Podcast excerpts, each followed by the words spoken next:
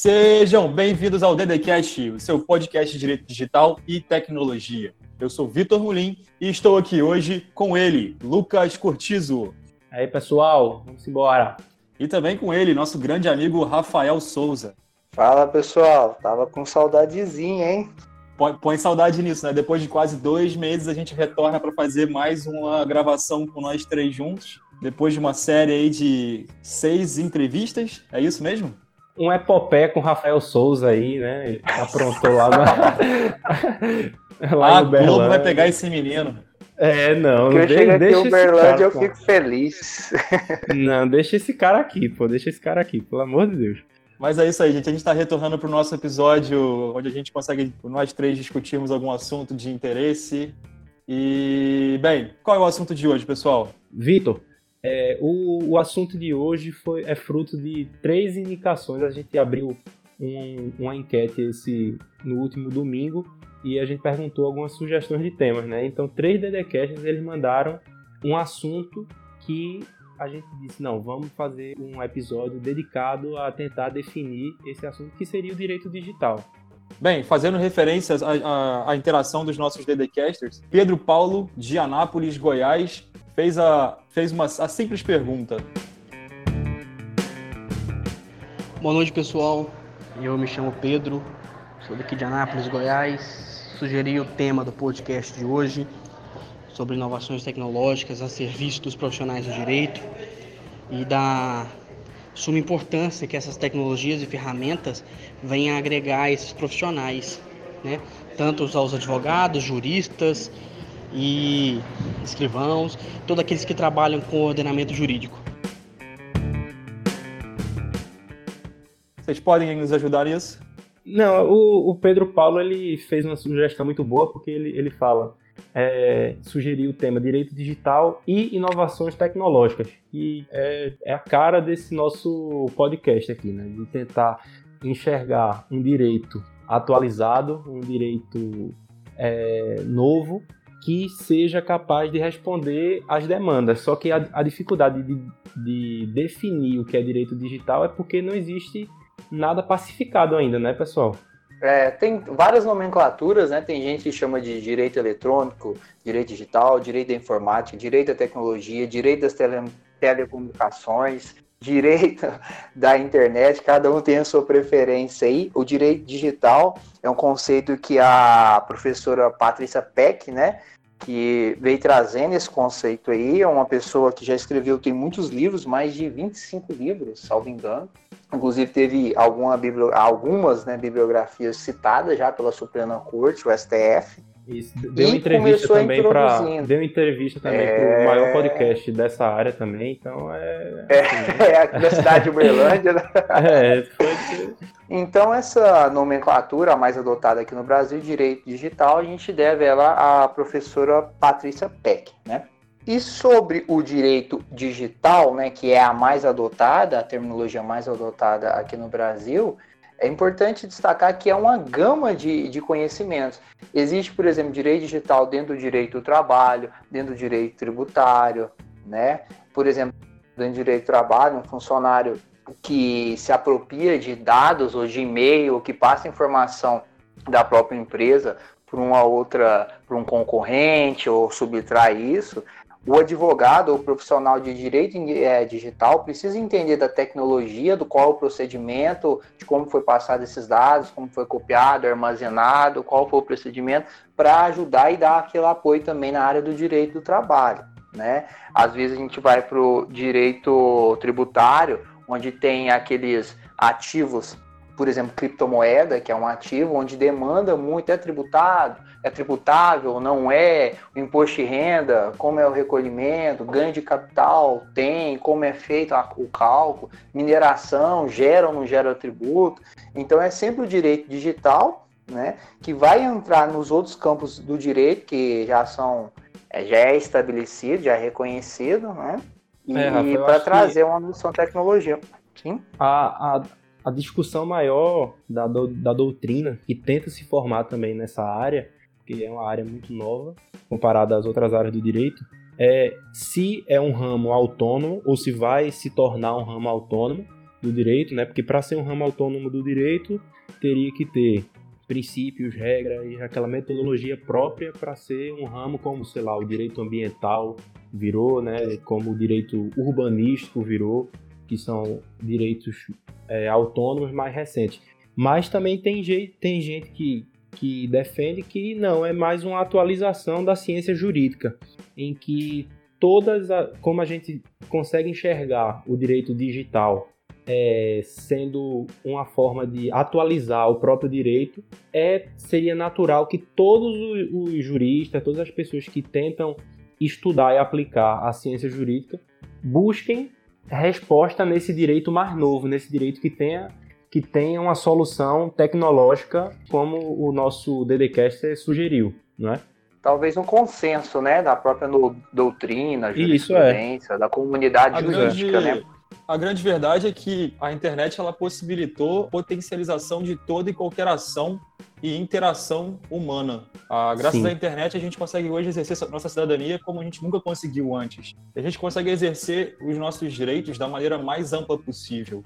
E é nesse aspecto que o direito digital entra. Nós não conseguimos aplicar de forma crua o direito que nós o direito que nós desenvolvemos até hoje nessas relações de internet. Nós precisamos sempre ter em mente os conceitos técnicos da os conceitos técnicos da tecnologia para poder entender por, o, o, o quão potencializador essa tecnologia transforma os nossos direitos as nossas ações e para isso tomar novas interpretações. E é aí que eu acho que o direito digital é tão importante. Eu talvez hoje eu não acredite que o direito digital seja efetivamente um ramo autônomo dentre todos os que a gente tem no nosso ordenamento jurídico. No entanto, a sua especificidade determina que os profissionais dessa área tenham que ter extrema capacidade e extrema dedicação. Porque. E, multidisciplinar, né, Vitor? Seja um Exatamente. profissional multidisciplinar. É um casamento, eu acho, entre o direito e a tecnologia, né? A informática e, a é, e o direito. É uma discussão boa mesmo, porque a gente também tem que lembrar que como o Vitor falou, é, dessa questão de mudar mesmo a, a, maneira com que a gente se relaciona em relação à própria tecnologia, eu acho que tem dois fatores aí que, que são chave para que a gente enxergue no direito digital uma, algo que seja essencial, que é a territorialidade se perde né, na internet, a gente não, não consegue ter a, esse conceito que a gente vê tão claramente no direito penal, no direito civil, tradicional é, e a celeridade. Eu acho que tudo é muito mais rápido na internet. Então, como é que você, real, né, é, como é que você pode que, é, que a gente pode falar mais na frente assim, questão de, de lei mesmo, o processo legislativo, como é que esse processo legislativo vai acompanhar um, uma sociedade que muda todos os dias. Todos os dias tem uma novidade. Como é que um processo legislativo. Eu dou o exemplo da, da LGPD, que a gente tanto fala. A LGPD é uma lei de 2018, que foi escrita em 2018, já, já se adiou para 2020 e, e tem um projeto de lei recente que está querendo adiar para 2022. Como é que você quer encarar uma lei que demora uma Copa do Mundo para acontecer, que é de uma Copa para outra? Que, que, você quer, quer achar que uma lei vai entrar em vigor e vai estar tá atualizada? Não vai. A gente sabe que não Só vai. no país do futebol. é, pois é, não vai é de fato não vai mesmo. E é muito rápido, né? Por exemplo, o Victor falou sobre a celeridade e é onde a gente entra nos crimes virtuais, né? Que é um, uma parte, um, um, uma parte também do direito digital, onde a gente verifica difamação, injúria, calúnia no Facebook, né? No Instagram, e às vezes é tão rápido. E se uma injúria, ou às vezes uma calúnia, né? Um exemplo, esses dias eu vi uma notícia de alguém que colocaram, postaram a imagem de uma pessoa dizendo: olha, esse rapaz aqui é estuprador, cometeu esse crime, é um bandido, e falou que milhares de coisas. Isso viralizou, né? Isso viralizou. E para tirar isso depois da internet, eu acho que é quase impossível, né? Que a internet é aquele oceano tão grande. É, é impossível, é impossível né? né? E se aí o profissional, aí o advogado, identifica isso bem no começo, né? E existem técnicas de é, é, verificando, né? Fazendo uma, uma busca reversa de quem compartilhou até chegar à primeira pessoa que postou, né? Então, se o profissional do direito, direito digital encontra é, é, é, procurado, por exemplo, e começa a buscar soluções e encontra as pessoas que originalmente publicaram essa notícia falsa, e aí, através do judiciário, através da polícia, notifica, determina, você começa a, a criar uma. Eu acho um efeito pedagógico sobre todos aqueles que participaram da cadeia. Todos não, mais parte. E talvez Ô, você consegue diminuir os efeitos. E como é que o cara vai. Como é que o cara vai fazer essa ação reversa se o cara não tem é, noção nem conhecimento tecnológico? Essa é a questão. Ah, Talvez até para exercer é, a advocacia em certos aí casos. você vai... É, não, eu tô dizendo, até para exercer a advocacia em certos casos, daqui a um tempo, o próprio advogado vai dizer: a... não, não tenho condição. Esse caso eu não tenho condição porque eu não tenho conhecimento tecnológico sobre isso aí. Exatamente. A nossa, a nossa visão de mundo está restrita às palavras que nós conhecemos. E se nós não temos conhecimento técnico suficiente, nós nunca vamos saber até onde a gente pode ir, até onde a gente pode chegar. E eu acho que é isso. é nisso aí que o advogado que ele se, que ele se predispõe, ao profissional que se predispõe a atuar nessa área de direito digital, ele precisa entender e precisa demonstrar, até mesmo perante um juiz, que as consequências de, uma, de, um, de, um, certo ato foram completamente agravadas pelo uso do meio digital que foi, que foi utilizado. E por isso, a repercussão, até mesmo uma possível indenização ou uma possível consequência, tem que ser potencializada também, justamente por causa do meio utilizado. Tem que saber dialogar exatamente entre a tecnologia e o direito e saber trazer isso para o lado do seu cliente. É, na Isso. verdade, eu, por exemplo, eu tenho algumas ações de, de, criptomoeda aí, onde você precisa explicar, e aí já é um outro, uma outra parte de direito digital, você precisa explicar para o juiz, antes de falar o que é uma criptomoeda, ou, falar o que é um, antes de falar o que é Bitcoin, né? Falar o que é a criptomoeda, o que é o blockchain, o que é uma plataforma, uma plataforma de negociação de trade, às vezes talvez a pirâmide financeira que eles já conhecem, né? Que é algo já antigo no direito, mas trazendo também para a área da, das criptomoedas. E antes de fazer o seu pedido, de narrar os fatos e, e, finalizar com o seu pedido lá na sua peça, endereçada ao juiz, é preciso contar toda uma historinha. Pode ser que seja algum juiz mais atualizado, mas talvez um juiz que não tenha tanto conhecimento, principalmente nas comarcas menores, onde é mais geral, né? onde não tem várias especializadas, onde muitas vezes o juiz civil também julga causas de crime. Né? Então é preciso que o profissional do direito digital faça todo aquele roteiro explicando a tecnologia para só depois vir falar sobre o direito. Como já dizia o choque de cultura, Olha a denúncia aí! ausência de comarca especializada em direito digital. É. Olha a denúncia Olha aí. aí que o cara tava querendo soltar isso de todo jeito, esse choque de cultura. tá ligado? Já tinha saído já desde cedo. Só tava esperando. Foi boa, foi boa. Bora. Não, e o que é que vocês acham assim do, do termo digital? Seria é um, é um termo que, que consegue abranger tudo ou enfim, porque é uma discussão até filosófica, né? Porque é, tem até no livro da Patrícia Peck que Rafael comentou que ela fala que algumas expressões não, não conseguem ser tão abrangentes como direito da internet, mas tem outras mídias, tem outras formas de comunicação eletrônica que não estariam abrangidas pela internet, mas o direito precisa atingir também, porque senão fica sem regulamentação, né? Então o que, é que vocês acham aí do termo digital? Que não está na internet, né? Você fala também, não tá na internet, também por exemplo. É. é, eu concordo, né? Por exemplo, o Kindle, né? Muitas vezes eu posso usar um leitor, não vou fazer propaganda da Amazon porque não, não tá uhum. me patrocinando. Poderia. É, o Kindle, né, que é um leitor, o leitor de, de, livros digitais. Você pode fazer sim o download, mas você pode trabalhar ele com, de forma offline, né? E tem uma discussão que é, eu compro todos esses livros, esses livros são digitais, fica no meu Kindle, mas será que eu tenho o direito de portar esse livro, né? De revender esse livro digital? ou de tirar ele do Kindle e utilizar num outro que é o Kobo da Livraria Cultura, ou talvez o da Saraiva, que eu não lembro o nome. Como é que fica essa regulação? Mesmo fora da internet, é um dispositivo eletrônico. Será que entra o direito digital para tentar é. resolver essa solução, esse conflito, se é que ele existe, né? A portabilidade tem pessoas que têm muitos livros, tem bibliotecas e que vale algum dinheiro e tem aquele valor. Como é que fica isso? Eu acho que é uma área aí para de, de estudo né, do, do próprio direito digital, o direito eletrônico. Né? É, porque se você for ver o, o, o, o conceito de o que é digital, eu lembro muito, a gente viu a evolução tecnológica através das coisas virando digital. E a gente meio que não parou para tentar entender o que é que seria esse digital. Eu costumo fazer a comparação com a foto.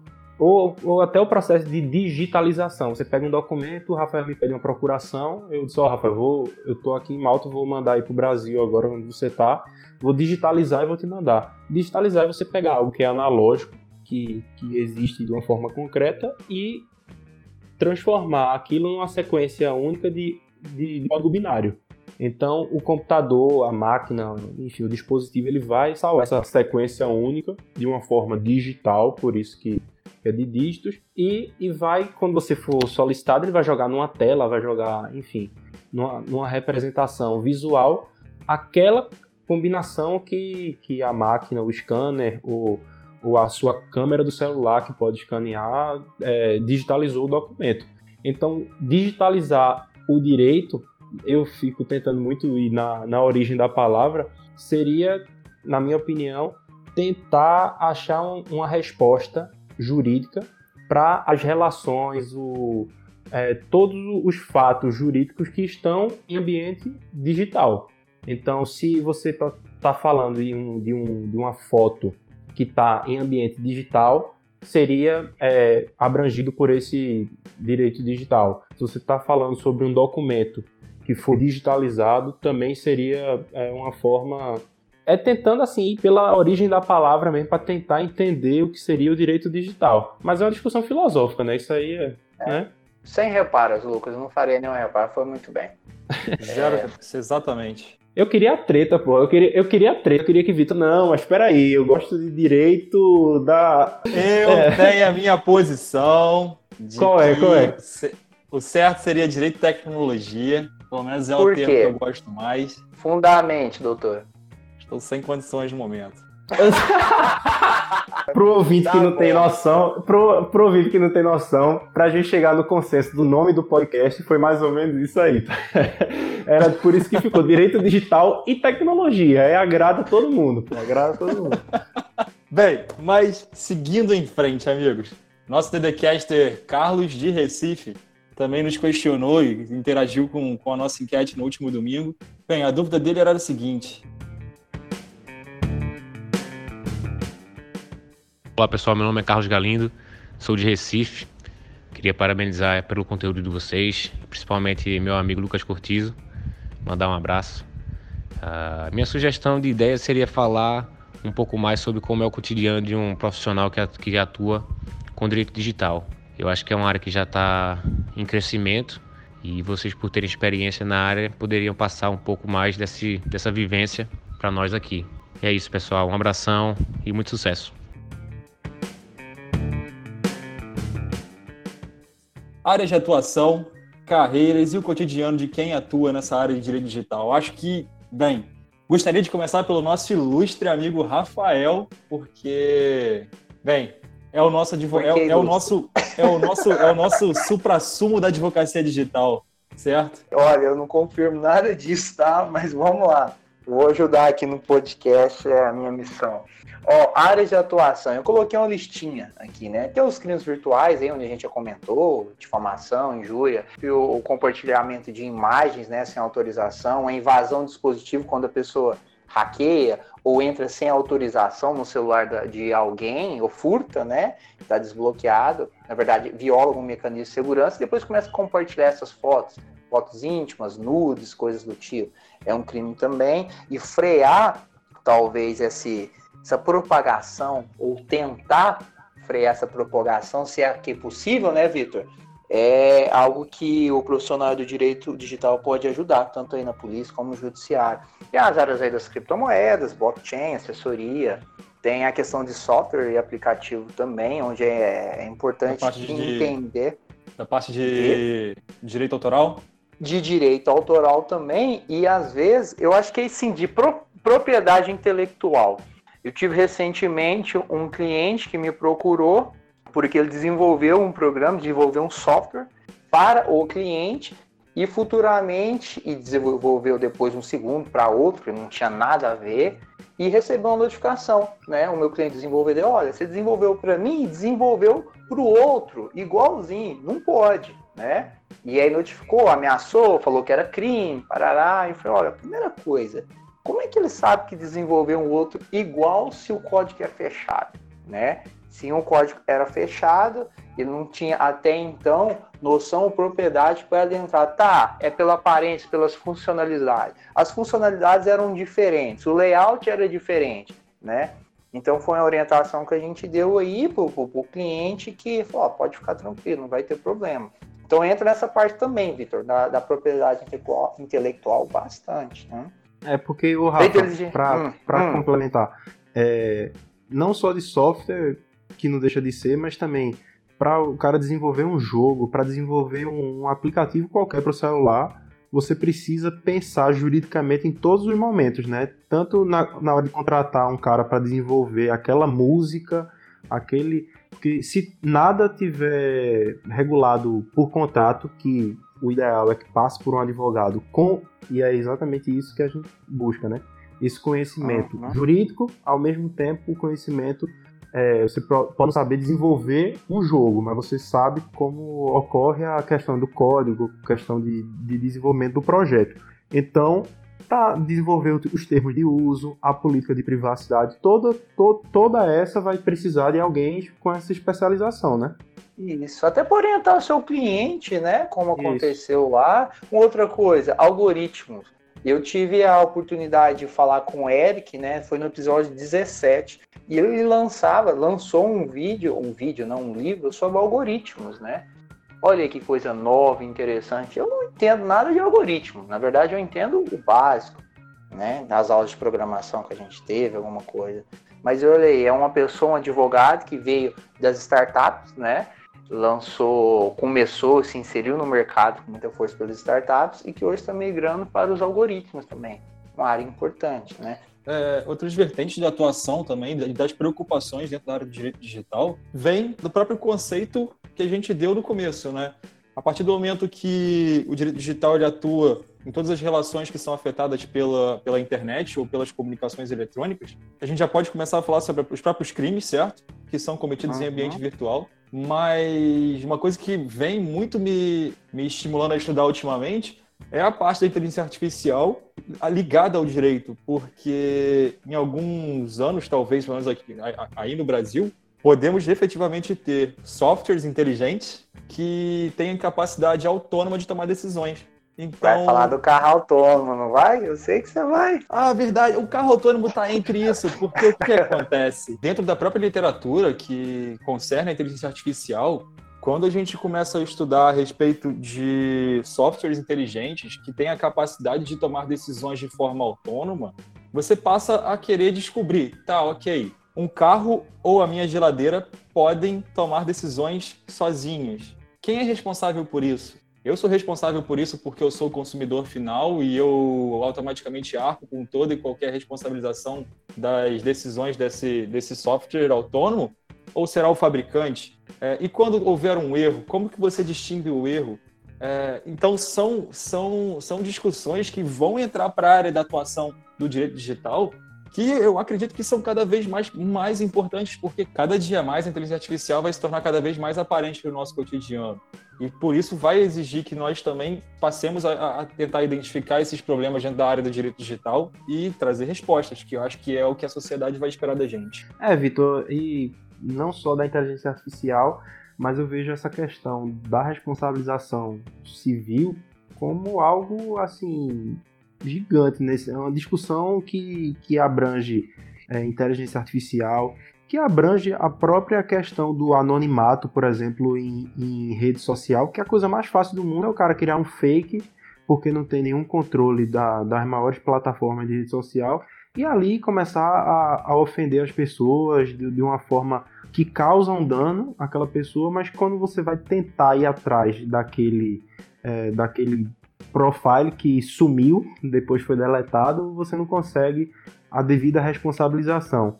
Né? Então, nesse contexto eletrônico, nesse contexto virtual, é muito difícil você é, conseguir a responsabilização civil que a gente está tão acostumado, porque na, na vida fora do, do digital é mais fácil você identificar uma pessoa, identificar é, uma pessoa jurídica, uma instituição, mas quando vai para o mundo virtual parece que é uma terra sem lei, uma terra que. Então é um, é um processo longo até você conseguir é, essa responsabilidade. Tem até as civil. formas de rastreio, né, Lucas? Que a gente sabe que na internet sempre fica um rastro, mas é, é complicado, sempre vai precisar de um advogado, ou às vezes do interesse da autoridade policial, né? Se receber a queixa, Satoshi, né? ô Rafa, é... Satoshi Nakamoto devia fazer um curso, né? De como não ser rastreado na, na internet, né? É. Mas vocês sabiam é, que verdade, um, o, alguma, o alguma empresa. Até é rastreável. Não, estavam tentando rastrear a forma que ele deu ah, várias opiniões Satoshi, depois, né? Pela né? forma que ele. É, o ah. Satoshi, pela forma que ele escreveu. Né? A inteligência artificial estava notando a forma que, que o Satoshi Nakamoto, no lançamento da Bitcoin, ficou escrevendo para tentar rastrear ele e, e, encontrar na internet alguém que escrevesse daquela forma. Imagina aí. Um padrão, né? É, imagina o poder o... aí do algoritmo, né? E uma coisa importante que você falou, Lucas, sobre aí o rastreio e identificação, né? A gente sabe, a pessoa cria um perfil falso no Facebook, fica lá o registro de, de log dele, de IP, uhum. né? E aí ele consegue rastrear e chegar até essa pessoa, mas existem outras formas. Por exemplo, na Deep Web tem também disponível o site do Facebook com endereço com a extensão Onion, né, onde você pode entrar dentro do Facebook. E se for utilizadas técnicas aí de anonimato, que é proxy, VPN, Tor, né, ou um pendrive que onde você utiliza um sistema operacional no próprio pendrive, né, a gente fala no modo live, você consegue diminuir muito o rastreio, às vezes quase que anular. A cada episódio eu tenho mais medo do Rafael. É, velho, Rafael queira ser amigo do Rafael, queira ser amigo dele. Olha, eu você, não sei programar, é um cara... eu só sei como funciona. Eu não sei fazer perfil falso, nada, só sei como funciona. Entendeu? Cara, você, você é brother, viu? Nunca esqueça disso, Rafa, tá? Mas, ó. Faça essa pergunta. não, eu ia perguntar como é que fica essa questão do cybercrime. Porque eu falei da responsabilização civil, que eu vejo que, como a, a dúvida do nosso amigo Carlos, é, seria uma área de atuação, como seria o cotidiano. O cotidiano do profissional no direito digital varia de acordo com a área que ele, que ele escolher se especializar. Então, talvez o cara que gosta de direito civil vá para vá tentar se especializar na responsabilização civil, como o Vitor falou aí, sei lá, do, uhum. da inteligência artificial. É, mas e o, o, sei lá, advogado que está querendo é, se especializar em cybercrime, como é que, como é que ela, o que é que ela devia fazer? Será que ela realmente precisa saber todo o trâmite, não apenas legal, né, sei lá, da, da lei Carolina Dickman, que é um, é um dos arcabouços do, do cybercrime brasileiro. No Brasil. Uhum. É, mas ela precisaria também saber do, do trâmite técnico, de como ocorre o, o cybercrime, ou bastaria esse conhecimento jurídico? olha, essa pessoa advogado, ele precisa o jurista, né? O investigador precisa também entender do aspecto técnico. Porque é, se você for lá na lei da Carolina Dickman, né? É o 154A do Código Penal, salvo engano, ele fala sobre invadir dispositivo informático, né? Que está na internet, Sim. mediante violação de mecanismo de segurança. Você precisa entender o que é a violação do mecanismo de segurança. Será que se eu tenho um celular da minha esposa, não tem senha, né? Não tem código, não tem nada. E aí eu entro no, no celular dela verifico, olho é, as informações na qual, nas quais ela não queria, eu descubro algumas coisas. Será que eu invadi o celular? Então, a jurisprudência entende que não, porque na lei fala sobre a violação indevida de mecanismos de segurança, né? Mas então, se existe uma senha lá, aquela senha do Android comum, ou se tem uma, uma senha de número, uma, uma senha simples, e aí eu faço um ataque de força bruta e conseguir violar, aí já incide crime? Sim, mas eu preciso entender como que é feito um ataque de força bruta, como que aconteceu, quais foram os programas para vir explicar, se for como assistente de acusação, né, matéria penal, ou se for na parte civil aí, para ele ter uma indenização, ou às vezes até em ação de divórcio, acontece muito, que às vezes o marido ou a esposa pega o celular e pega uma série de provas disso daquilo, depois pede dano moral, por adultério, isso, aquilo. Já deu muito, hoje eu não sei se como que tá, porque eu não sou advogado de família, mas então eu preciso entender sobre esses aspectos técnicos, pra, até para explicar bem o juiz como que foi. Tem muito juiz bom, cara. Tem uma juíza que chama Renata Baião. Eu acho exato, Renata Baião. É uma juíza do Tribunal de Justiça de São Paulo ela dá palestra e conferência para várias partes no Brasil. Ela teve na Espanha agora recente, uma conferência excelente. Né? Inclusive, eu assisti uma palestra dela no Paraná, onde ela disse que foi cogitado já a abertura de uma vara especializada em tecnologia em São Paulo. Mas olha, é, tem alguns outros juízes também, né? Mas é uma juíza, uma vara. Isso é o que acontece em todos os dias na comarca, vai acabar, interior, vai acabar rolando pequena. Vai acabar isso é a tendência mesmo, porque não tem A verdade é que a LGPD ela vem, vem, vem para se tornar, acho que talvez a maior bandeira do direito digital e com isso cada vez mais essa área vai ganhar mais notoriedade. Né? É, e, e, o, que a, o que a população tem que, tem que colocar na cabeça é que por mais que seja um nome muitas vezes até em inglês, que seja algo que pareça que mudou muita coisa, mas quando você vai ver a essência, então, um acordo que é firmado é, na internet, ele tem que obedecer ao princípio do pacta sunt servanda, porque é um contrato. Então, Isso. o direito contratual é um, mais, contrato. um contrato eletrônico, é um contrato. O comércio eletrônico é comércio do mesmo jeito, então vai gerar é, fornecedor, consumidor, a relação consumerista tem que ser respeitada. Não é porque a relação social está acontecendo de maneira digital e talvez muitas vezes por ser algo muito rápido não tenha uma lei específica regulando que essa questão vai ser menos importante. Por exemplo, a gente comentou da, das startups, não foi agora a gente falando sobre a área de atuação e, cara, sério, o, direito contratual ele é muito importante para, por exemplo, o cara que seja especialista em contrato e que tem esse plus de, de entender como funciona. Porque se o cara vem com a cabeça muito, muito lá atrás, muito ultrapassada, para tentar dialogar com a startup, talvez não, não role o diálogo, né? Vocês já perceberam que a startup ela pensa de uma forma mais além, ela vai, ela pensa de uma forma mais disruptiva, que muitas vezes o, o, o, o cara, não, o cara não, não tá muito. É, se não tiver esse diálogo entre o especialista em contrato que vai fazer todo aquele acompanhamento jurídico para a startup que está começando, ela vai ficar de uma forma de, é, sem, sem aquela segurança que talvez o investidor anjo, qualquer outro tipo de, de investimento que venha a ser feito na startup, fique ali sem segurança porque o contrato não está bem amarrado. Seguir em frente, pessoal. Uh, antes de encerrar o programa, eu queria trazer aqui a interação da Ana Maria, que é da Bahia, e é mestranda em Direito dos Contratos na Universidade do Minho, em Portugal. Fala malta do DDCast, tudo bom? Aqui é Ana Maria, eu sou de Salvador, Bahia, mas eu moro em Braga, Portugal há mais ou menos um ano. Eu faço mestrado aqui em Direito dos Contratos e das Empresas na Uminho. Eu sou ouvinte assídua do podcast de vocês. Eu gostaria que vocês discutissem formas do advogado que, assim como eu, tem interesse no direito digital, mas não sabe como se inserir no mercado de trabalho. Eu acho que é uma dica legal e seria muito interessante é, discutir esse tema. Então, um forte abraço para vocês e até mais.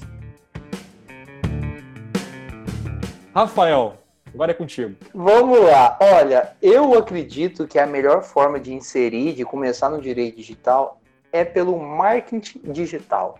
Muitas vezes o seu cliente está na internet, outras vezes não. E aí, para aquele que. Eu dou exemplo de três advogados que eu acompanho, na verdade, de três escritórios de advocacia, que fazem a captação de muitos clientes pela internet. E eu digo, inserir na área, você precisa do cliente, claro, do conhecimento, estudo e também do cliente. Pode ser o mais sabido, ministro do STF, mas não tiver cliente, né?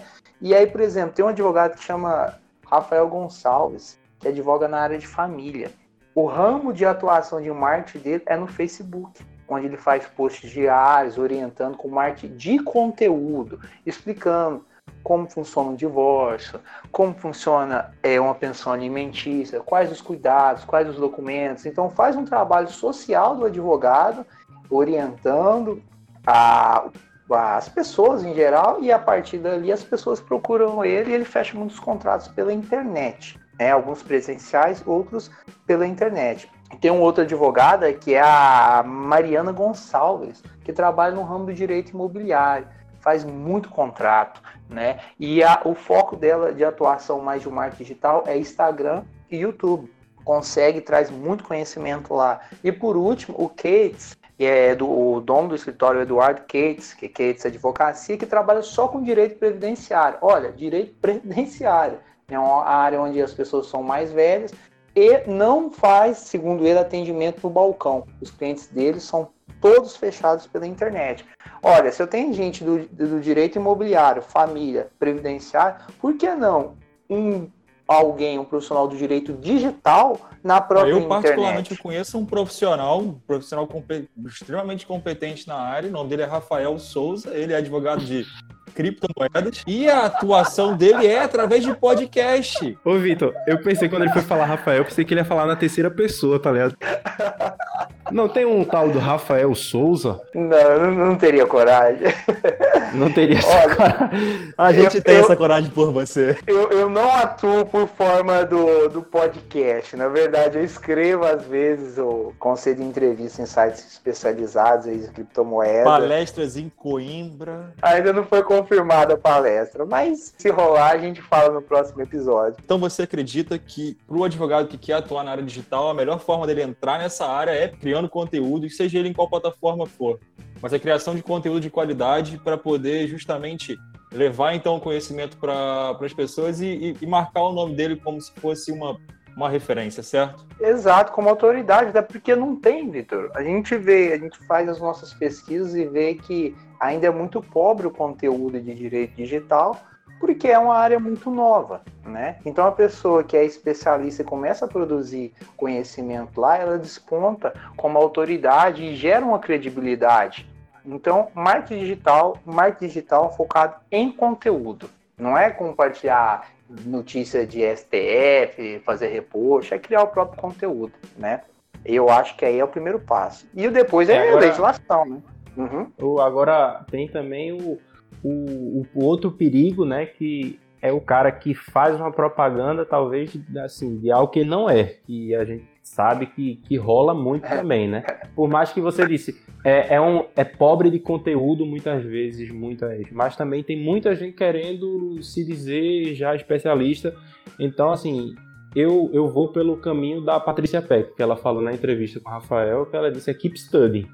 Pô, Patrícia é. Peck tá há 20 anos de, é, atuando em direito digital e diz que o caminho é, é, é muito estudo, é se atualizar Isso. o tempo todo e fazer reciclagem, porque não existe nenhum profissional, principalmente em direito digital, pronto, não existe. Então, eu acho que o caminho é começar a estudar e nunca mais parar. Nunca nesse mais. segundo, nesse, nessa segunda opção de tipo, ah, você tentar vender aquilo que talvez que, que você não seja, o, o o perigo é que muitas vezes você talvez até seja contratado para exercer uma função ou, ou, fazer uma consultoria, ou enfim, fazer algo que talvez você não tenha nem experiência, nem um estudo adequado e causar um prejuízo milionário e até quebrar uma empresa muito fácil, porque como a gente falou, é tudo muito celery, é tudo muito intenso na internet, então você que recebe uma causa de uma startup, de, de uma empresa, ou enfim, queira dizer que. Só, só para citar como exemplo, eu fiz uma pesquisa sobre o termo DPO, DPO, coloquei no, no LinkedIn, e apareceu ah. mais de 50 mil perfis. Aí, se você filtrar Brasil, veja, uma sigla que é DPO, é uma sigla que está em inglês, e é uma função prevista numa lei que não existe ainda no Brasil, que ainda não entrou em vigor. Tem 4.128 resultados para DPO no Brasil. No Reino Unido, que é referência em Data Protection, tem a ICO lá, que é, é referência entre as, as autoridades de proteção de dados aqui na Europa. Temos 3.249 resultados. Meu Brasil é muito é grande. hype, é hype ou não é, papai? Veja, DPO no Brasil tem mais do que no Reino Unido. O Reino Unido está muito atrasado em relação ao Brasil, então começou tá depois atrasado. e tem muito mais profissional. Eu, né? eu torço que seja realmente assim, a galera. É, eu realmente torço que tenha tanto DPO no Brasil, porque aí a, a LGPD vai entrar, entrar voando porque vai ser bem melhor para a NPD quando for criada tratar com a galera que realmente seja de PO. Mas a verdade, a grande verdade é que se você ouvir o nosso, o nosso episódio de proteção de dados, você já pode botar um DPO no seu LinkedIn que você já está capacitado para isso. Não é verdade, mas poderia. Então, meus amigos, é, eu acho que por hoje está de bom tamanho. Conseguimos abordar aí bastante coisa sobre o direito digital e, e algumas especificidades do, do assunto. É, Alguém tem algum, algum recado final aí? Eu, eu, eu. Eu tenho três agradecimentos. Quero agradecer o Carlos, que mora em Madrid hoje, né, escutou o podcast e mandou um áudio para a gente falando exatamente sobre o episódio 9 e 10. Ele escutou, se preocupou sobre a segurança do VPN, VPN gratuito, contratou, pesquisou e bacana, Carlos, é isso mesmo. Carlos é meu amigo, né? Um abraço, é isso mesmo, é isso que a gente quer fazer, criar algum conteúdo que seja útil para as pessoas. E também a Angélica, a Angélica lá da mesma terra do Lucas, de Recife, né? Tá sempre acompanhando nosso podcast lá e disse que ela alterou e mudou muitas coisas, principalmente em segurança também, depois que começou a escutar o nosso podcast. E por último, a Flaviana, que é daqui de Uberlândia, esses dias ela postou um stories e aí no fundinho, ela estava estudando, né? E no fundinho do Spotify eu vi que no cantinho tava lá o logo do DDCast. E ela tá sempre escutando também. Um abraço, um beijão para todo mundo e obrigado, gente. É, queria agradecer também quem entrou é, em contato, mandando não só o feedback que a gente recebe sempre, que é sempre muito bom saber esse carinho que vocês têm, né, dizendo que estão gostando do conteúdo e estão querendo ouvir mais e, enfim, agradecendo, estamos juntos sempre. E agradecer em especial nesse episódio de hoje, né, Ana, Ana Maria, Pedro Paulo e Carlos Galindo, meu amigo também lá de Recife, Ana Maria Bahia e Pedro Paulo de Anápolis, Goiás, que, que mandaram a sugestão, a gente juntou os três para fazer esse episódio de hoje e prometendo os próximos episódios aí, a gente vai usar sim a sugestão que vocês mandaram na, na enquete que a gente jogou lá no, no Instagram.